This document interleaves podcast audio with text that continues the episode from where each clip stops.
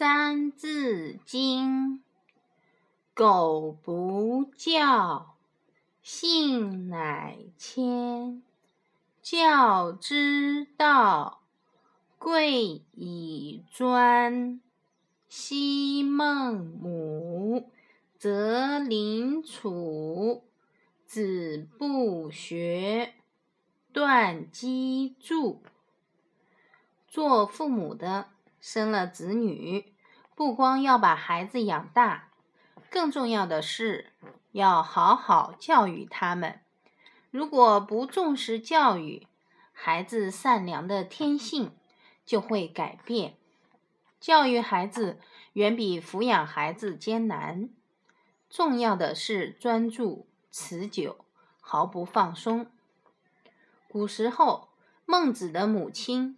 为了让儿子能有一个好的环境，不厌其烦，三次搬家，最后终于选择了一家私塾为邻居。有一次，孟子逃学，孟母就割断织布机上的梭子，以此告诫儿子学习不能半途而废。唐寅学画，唐寅。字伯虎是明朝的大画家。少年时，唐寅的画的不错，富豪人家常请他作画，唐寅也就慢慢地骄傲起来了。他的母亲看在眼里，急在心里。一天，母亲对唐寅说：“孩子，你学画还只是刚刚起步。”当今大画师沈周住的地方离此不远，你就去拜他为师吧。画不好就别回来见我。于是唐寅便去拜沈周为师。在沈周的指点下，唐寅的画技有很有长进。一天，小唐寅拿出自己的画和师傅的画比了比，已经不上。不相上下了，不禁暗喜。沈周看出了他的心思，就叫妻子准备饭菜为唐寅饯行。饭菜摆在后花园东北角一间小屋里。这间小屋平时紧锁着，谁也不让进去。唐寅一进屋就四处张望，只见屋内墙壁上有四扇门。却没有一扇窗子。他好奇地顺着门格子向外望去，见门外花红柳绿，山清水秀。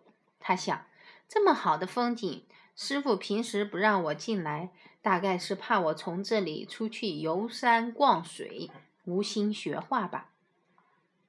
唐寅上前一推门，没有推动。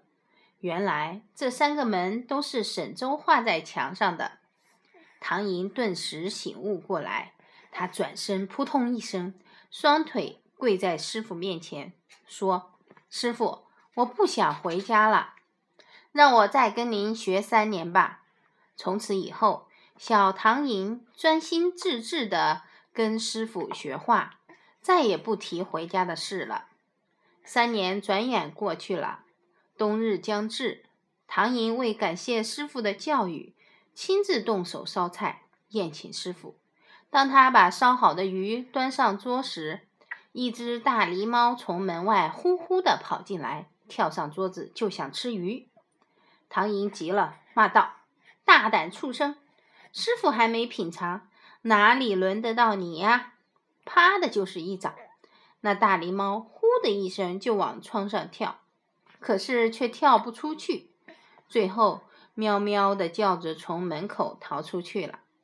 原来那窗户是唐寅画在墙上的。师傅见了这情景，哈哈大笑起来：“唐寅呀，你已经四年没有回家见你娘的面了，要过年了，你快回去吧。”